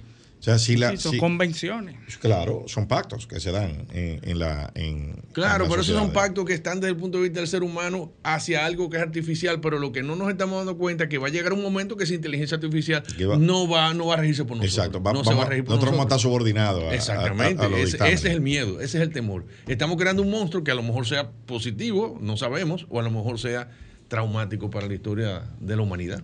Eh, de, de la gente que deje de ver Terminator, que no es así. Eh, bueno, vámonos, vámonos a la pausa, este paneo semanal, no le cambie. Seguimos en paneo semanal por Sol 106.5 FM, también en YouTube, en nuestro canal Paneo Semanal y en el canal de Sol 106.5 y en nuestras redes sociales, Paneo Semanal. Entonces, estamos aquí metidos en tema, en tema de, de envergadura. Hablar es un proceso de traducción. Sí, podemos decir así. Un concepto, o el lenguaje, más bien. Un concepto tú lo exteriorizas, sea de forma verbal, sea de forma escrita. El lenguaje es un, un mecanismo de transmisión. Y en esa. Pero tiene que haber un receptor obvio, que tenga los mismos patrones, los mismos códigos que tú tienes Claro. para que se entiendan. Claro. Por eso cuando tú hablas en otro idioma y el otro no te entiende, no hay forma de Sí, comunicar. el auditorio. Exacto. El auditorio es lo que determina. Exacto. Eh, en, la filosofía del lenguaje, el auditorio que determina mu- muchísimas, muchísimas cuestiones de la comunicación. Ahora, el poder de la. Cuando lleguemos al tema de la inteligencia artificial general, me parece que el- el- el- el tema de generar conceptos propios de las cosas, eh, el generar, por ejemplo, poder de, de- de traducir realidades, y vámonos al tema, por ejemplo, del el tema judicial. Esa es una, una- una forma práctica de verlo. ¿no? Cuando nosotros hablamos, cuando se concibió en, el- en- en los 85 ensayos del federalista, hay varios ensayos que hablan de la independencia judicial. ¿Independiente de quién es que es el juez? Bueno, eh, independiente, cualquiera que no, que no esté inmerso en esa materia te dice, bueno, no. Independiente del poder. Del poder. Sí, pues sí. no. Independiente Hasta de de- no, del, es independiente del ciudadano. Pero independiente conceptualmente hablando. Por eso tú lo, lo sustraes de la sociedad. Dice, mire, usted no puede trabajar, usted lo único que puede hacer es dar clase. Usted, usted está en una... ¿Por qué? ¿Dónde que está el poder? El poder de la traducción vinculante. O sea, si los tres estamos aquí, leemos un texto, la aplicación de ese texto, que es abstraerlo al hecho que se le está planteando, los tres probablemente lo hacemos de, de- de forma, forma diferente. Claro, pero, pero ahí influye, O llegamos a la misma conclusión, pero por diferentes procesos. claro. Pero ahí influye la condición humana, que es lo que Exacto. se supone que, el- que el- que la inteligencia- artificial no va a tener, va a superar eso. Entonces, por eso, por eso en el derecho, y al igual que en muchas materias, no solo está regulada la conclusión, sino el proceso. Y está regulada esa capacidad de traducción que tiene el juez. Dice, bueno, te puede traducir, pero dentro de estos parámetros. no lo que usted quiera tampoco. Entonces, ¿quién es que va a determinar los parámetros de la inteligencia artificial general? Ella misma. Sí, ella misma, definitivamente. Ella misma, en base, en base a unas reglas una que se den historia, una establecidas. jurisprudencia, y jurisprudencia, va a conocer todas las leyes y, y- y va a quitar lo que. El, el ámbito humano, que es precisamente los sentimientos. O sea, la inteligencia Incluso artificial. tiene que estar en contacto con lo que está pasando. Exacto. En, Sí. la, en la vida y conectado a las noticias, las fuentes, Entonces- a los outlets entonces, de noticias y todo lo que esté pasando. Es un- Igual que el hombre. Es Igual. un peligro porque entonces, ¿qué, qué No, pasa? igual, que, igual que ahora mismo, es un peligro. Como Por cuando eso, tú subes estrado, sí. tú también estás frente a un peligro, la decisión de, la voluntad de un juez. La- no, es y la- un peligro. exacto. Pero, pero, el- pero, pero mira, mira qué profundo es eso. Porque hay un concepto que es el que se basa, en el que se basan todas las democracias y las sociedades eh, eh, que se pueden considerar eh, eh, con modernas, que es el concepto de seguridad jurídica. La seguridad jurídica es tener la certeza de, una, de un resultado ante determinada situación. O sea, yo tengo que ir a un tribunal procurando buscar una de estas soluciones, esta, esta o esta. En frío, en frío y con, y con tu prueba, eso en frío, pero en la, en la realidad están las- los atenuantes y la el No, yo convencimiento y yo- todo yo eso. lo sé, pero- y la capacidad verbal que tú tienes de demostrar Pero algo. cualquier resultado dentro de las opciones que hay tiene que estar previsto en el ordenamiento jurídico. Esa es la Sí, seguridad pero jurídica. sí, sí, eso pienso que sí. Ahora, Ajá. en un sistema como ese, donde, donde él mismo va a fijar sus parámetros, no, no hay nada previsto, porque el parámetro puede ser cualquier cosa. Bueno, pero el parámetro ahí viene la ética, la ética de la, te- de la tecnología. O sea, Es- es- ahí viene. es la rama más difícil. O sea, decirle, decirle a esa inteligencia artificial que tus parámetros son lo que está establecido en, en- Lo que en- no hemos puesto de acuerdo mundo. porque ahí volvemos al fútbol, a la, a la Porque no pelota. puede, ser- no puede generar una nueva constitución en dos segundos, él no puede hacer eso, porque él tiene que regirse por No, eso. y si la genera, tiene que ser dentro de estos cánones. Exacto, es que así. son, que son eh, Bueno, pero que aún para un ser humano las, las, la, la ética y la moral pueden estar en, contra, en contradicción. Ahí vienen la- la- los dilemas de la moral. Es decir, eh, mato, se puede matar a mi Bueno. hijo o a tres personas. Bueno. Entonces, No, nos vamos a enfrentar a, a- a dilemas La morales. Constitución Dominicana establece su artículo 40. La ley solo puede ordenar lo que es justo y útil. Sí, pero eso es muy amplio. ¿eh? ¿Tú estás entendiendo? Sí, Ajá. ajá. Eso es muy amplio. Pero- y muy, y muy indefinido. Pero muy- tú te imaginas eso en una inteligencia artificial No, eso, eh, no, no. Hay que definir Eh, lo que Hay lo que adaptar las Claro que constituciones a eso. Entonces, ¿por qué lo que eh, tú dices, bueno, si tú lees eso solo en la Constitución? Ah, no, perdón. Esto aquí es. Pero tú tienes que leerla completa. completa. Porque constantemente le va fijando reglas y, y- y normas y variables y, parámetros para, para eh, le considerar la utilidad o la, o, o la o, o lo- o el carácter eh, o el carácter justo de una, de una yo, norma. yo, yo, yo creo que la inteligencia artificial creará una nueva realidad, una realidad en, que- en la cual el ser humano estará definido como alguien que ha generado muchísimas situaciones por sus debilidades. Todas las guerras que hemos tenido, todos los intereses que hemos creado, es por la capacidad sentimental del ser humano de interpretar. Prejuicio y todas esas cosas es la parte sentimental. La parte lógica, que es lo que uno quisiera que sucediera, es una parte del ser humano, pero la inteligencia artificial lo va a hacer todo. y si yo formo un tú digital sin sesgos, Ajá. fuera tú. No. Eh, no, porque no soy humano. Es que la condición humana es esa. Nosotros estamos Ah, formados de pero- carbono y todas esas cosas. Pero eh, este tipo de tecnología van a permitir hacer eso.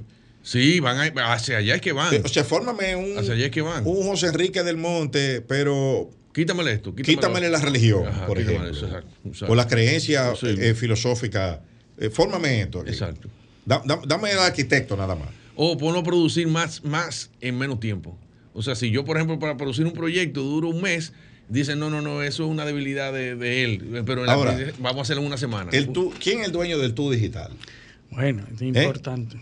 Es el, el dueño del, del Luis José Polanco digital, ¿quién es? Mira, hay un, hay un caso, Sí. hay un caso la semana pasada de, de un una persona, un estudioso de la inteligencia artificial que maneja la música, ¿verdad? Y entonces en, en Spotify él produjo una canción, eh, una canción con las voces De digitales de Bad Bunny Bad Bunny, sí. y otros que se llama Nostalgia. Nostalgia, y al final con la IA, Nostalgia, y esa canción ha producido, ha reclamado, llamado a más de millones de likes y de búsquedas. ¿Por la novedad o porque gusta? porque gusta. Yo, yo me atrevería a ponerla, pero es una canción que parece que fue el autor, que fue Bad Bunny que la creó, y que por un hueco legal no puede ser quitada de, Spotify, Eliseo. Hay un hueco legal que dice que ese no es Bad Bunny, aunque sea la voz de Bad Bunny, porque no fue él que grabó eso. Es una inteligencia artificial que simuló la voz de Bad Bunny y otros artistas y confluyeron en una pieza también, también formada, también editada, que tiene millones de views y provocó que el, actor, que, que el autor, que el cantante publicara y denunciara con molestia y amenazando a todos sus seguidores. Cualquiera que oiga, que oiga esa canción no merece ser amigo mío. Ese disparate. ¿verdad? Pero la canción está bien escrita, bien puesta, pero no es él que la canta. Ahora, ¿de quién es? esa canción es de quien la formó. Sí. Que se ahora llama. mismo. ¿Sabe cómo se llama? Ahora mismo. Flow unos años va a ser una figura. Eh, búsquenla, se llama. Eh, el, el, que la editó se llama Flow GPT, que es un tipo que es famoso en las redes sociales por hacer este tipo de cosas. Claro, pero... Ahora, la canción es un éxito. con la voz de Bad Bunny y otros artistas urbanos que no va, ese dinero no va al artista. Por eso es lo que te digo, ¿de quién es? O sea, fíjate dentro de unos años que sea la misma inteligencia que cuelgue esa canción y todo lo que genere esa canción, ¿quién va a recibir eso? Exactamente, eso? lo que, pero eh, por eso fue la, huelga de Hollywood. Que, que, se, que terminó en estos días. Ahora sí. Eh, era, era en, parte por eso. ¿De quién, de quién es el, el, el, los extras, por ejemplo? Ajá. Ya yo no tengo que contratar extras. Yo, lo, yo simplemente capturo la imagen y la voz con, uno, con unos sistemas de cámara ultramodernos y unos, unos programas de computadora que sirven para, para captar eh, eh, eh, al, toda la imagen que se necesita y ya yo le compro su derecho digital. Sí, pero por ejemplo, la inteligencia artificial prontamente va a ser efectiva para la réplica de ti mismo, como tú estás señalando. ¿Cómo yo reaccionaría en una situación de crisis? Entonces yo puedo tener que ella misma, yo, mi yo, pueda tenerme tres resultados diferentes Exacto. Y, yo pueda tomar, porque ahí te dice, mira, si tú tomas esta decisión, pero te la, te, la, te la dice exactamente como si fueras tú hablando, o sea, te pone una imagen tú hablando y diciendo, la decisión es esta, esta, esta, él te saca todas las consecuencias, y así tú vas a tener tres, cuatro, cinco posibilidades. O tú puedes estar diciendo lo contrario en tres sitios. O lo contrario. tú, puedes estar diciendo tres cosas diferentes en tres sitios. hay, otra, hay otro caso de videos que han salido con videos del presidente Petro en Colombia, donde él está dando un discurso con una voz completamente emborrachada, eh, una, persona distorsionada. como si estuviera borracho y hablando eh, ebrio, completamente ebrio y dando un discurso. Y la gente lo vio y dice, qué vergüenza. Pero esa, esa fue, es un video que no es real. Entonces, ¿hasta qué punto la multitud va a mirar eso, va a crear una, un criterio sobre esa persona, sobre un dato que es equivocado? Y entonces te va a formar o te va a llamar a no votar por, esa, por ese candidato. Pero ¿y si te llaman a, a atacar a fulano de tal? O tú dices, eh, porque tú puedes adaptarme a una guerra con eso. Claro, claro que eso es un peligro. Es, es, el peligro. Completamente. Es el peligro, no, no hay límite. Sí, sí, hay, hay, casos de Donald Trump de fake, que se llama eh, eh, fake news, fake videos, deep fake, se llama deep fake. Mira, una cosa que va a pasar de modo muy rápidamente, van a ser las encuestas, no van a ser necesarias, porque la inteligencia artificial te va a poner todos los escenarios posibles y tú vas a sacar conclusiones. Porque ¿para qué sirven las encuestas, en teoría? Para tú, ver, para tú medir y saber hacia dónde tú tienes que dirigir tus esfuerzos. No, pero, no te vaya, no te vaya más lejos. Las, la mayoría de las encuestas en los últimos procesos electorales en Latinoamérica eh, no, han, no, han funcionado. No han acertado. No, han acertado. ¿Por qué? Porque la gente dice, no, pero esa encuesta decía que, que fulano iba a ganar y ganó. Sí, pero no te decía, decía que el que quedó segundo iba a quedar segundo con un porcentaje y fue otro. Y fue otro, exacto. O, o- o del, o del segundo para abajo no acertó nada porque el orden fue. ¿Entiendes? Entonces tú no puedes decir que, que esa encuesta acertó. Sí. Al contrario, pues si tú dices que, bueno, yo tengo este estudio y este es el orden que va a quedar, fulano primero, segundo, y el margen de error es 3%, Ajá. la diferencia fue 10, entonces la encuesta no sirvió. Sí, fa- va a fallar. No Pero sirvió, porque no solo tenía que decir el orden, sino dentro de un rango X. Eso no se va a usar dentro de un poco tiempo. Es como la máquina de escribir, ya no se usa. Tú. Usamos la, la- la evolución de la máquina Bueno, de en, escribir. En Argentina, eh, que acaba, de, acaba de, de pasar un proceso electoral, en Argentina ninguna encuesta dio a Milei en eh, eh, ganando con 11. no, no, Pues no. Había un empate técnico. técnico, sí, yo recuerdo. Un empate técnico, a 11 puntos, le sacó 11.5 puntos. Na- eso no lo previó nadie, pero vi- vimos el caso de Guatemala, donde el presidente Arevalo era creo que quinto o sexto. Una sorpresa. Quinto o sexto en las encuestas. Ganó, quedó en segundo, en segundo lugar en la primera vuelta y en la segunda vuelta ganó. Ahora, eso no pasa Bueno, en Holanda, en ¿Eh? Holanda En- acaba esa de pasar no también. aquí No ha, no pasado, pero no significa. No, no, pero no es que no pueda pasar, pero quiero decir, no, no claro. hemos tenido esa experiencia. Pero por ejemplo en Brasil, en Brasil, así, bueno, Lula ganó. Pero ninguna encuesta previó que Bolsonaro iba a sacar 49%. Ujú. ¿Entiendes? Sí, o sea, sí. e- eso, ese fue el, ese, el, el- factor ahí. eh, porque hay, hay que leerla completa Sí. para ver. Bueno, Porque es que la vemos como una verdad, pero si la vemos desde el punto de vista de los deportes, tú tienes dos equipos que van a competir y, tú la- y- y todas las, las posibilidades te dice va a ganar fulano, va- la posibilidad de que gane tal equipo frente al otro Sí. es mayor. Sin embargo, cuando está el juego, pasa otra cosa. Claro, por, eso que la, por eso que la banca de apuestas aquí, Exacto, aquí apuestan a, a ojía, a la carrera. Exactamente, exactamente. apuestan todo.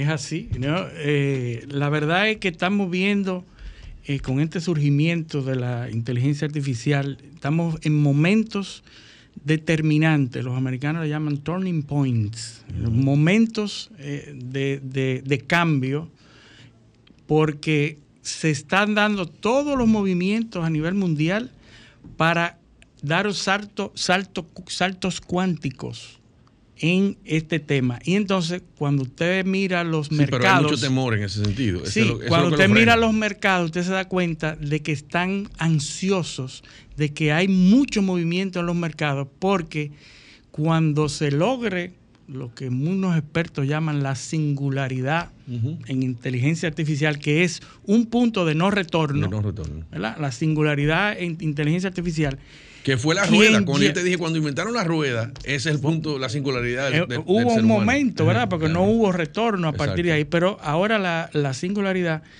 las empresas mejor posicionadas y dueñas de las eh, tecnologías imperantes van a ser enormemente ricas a niveles y escalas nunca antes vistas. Entonces, tú te das cuenta que cuando hay ese tipo de movimiento de lo que pasó en OpenAI en esta semana que pasó, es movimientos desesperados de ver y de que mantenerse en una posición favorable para cuando eso suceda. Y mucha gente está hablando de que eso va a suceder dentro de pocos meses. Entonces, Meses, ya hablan de meses. meses, hay, hay teoría de que hablan de meses, de que la inteligencia general, artificial general se va a obtener en Yo, meses. yo la dejé en, en 2030, yo la dejé. Bueno, Pero está mira acercándose ya mira cómo ahora. se aceleró, mira cómo está se- acercándose ahora. Así que eh, yo quería, antes de terminar el, el programa, vamos a ver, vamos a entrevistar a, a una inteligencia artificial en el programa. Eh, ChatGPT. You're welcome. Eh, If you have more questions in the future or just want to chat, vamos, feel free to reach out. Have Chat. ChatGPT, eh, quiero que le salu que saludes a los eh, oyentes del programa Paneo Semanal. Vamos a ver. Quiero que, entre- eh, que saludes a, los- a los oyentes del Paneo Semanal. Vamos a ver. No está escuchando, muy femenino. eso. Sí, sí, sí. Saluda- Tiene que ponerlo en español porque si no, nos va a hacer en inglés a todos. Ujú. Muy Hola a todos los usuarios del paneo semanal. Espero que estén teniendo una semana fantástica y que sigan disfrutando de todo lo que hacen. ¿Cómo ha ido su semana hasta ahora?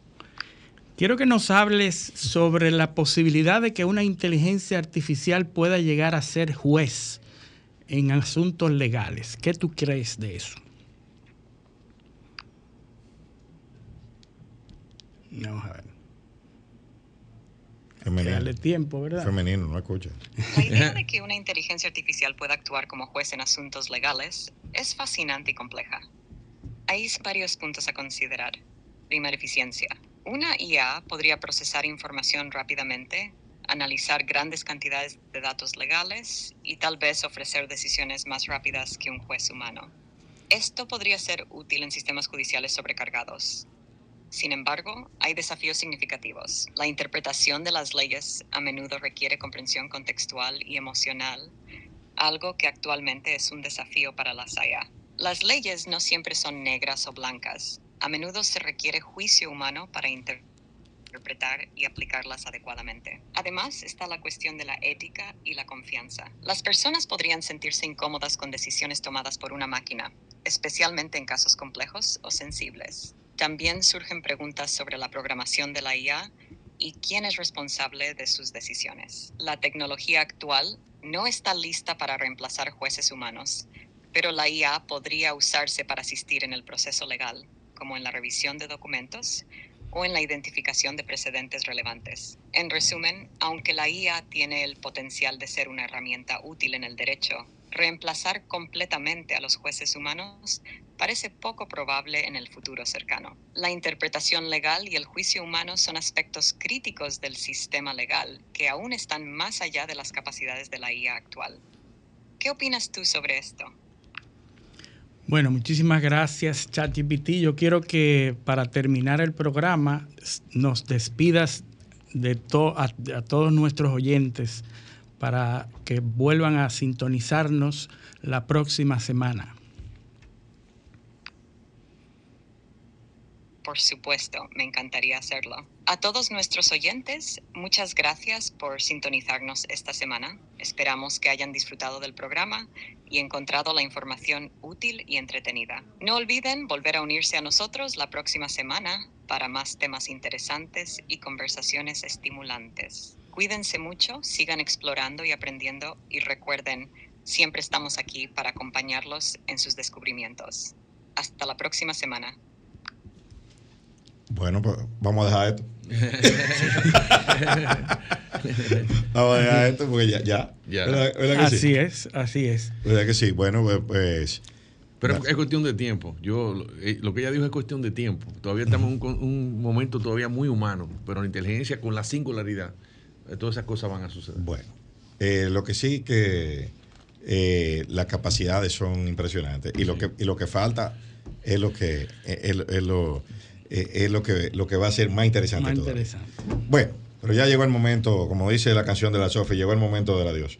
Eh, eh, Muchísimas nada, gracias, José Enrique. José Enrique, gracias. todo. Y ya tú sabes que, tú, que la invitación Este tuya está es abierta. tuyo. Muy bien, bueno, yo feliz aquí, cada vez que ustedes quieran. Y agradecer a nuestros teleoyentes su sintonía en esta emisión de Paneo Semanal y pedirles que con el favor de Dios nos acompañen el próximo sábado en otra edición. Hasta entonces.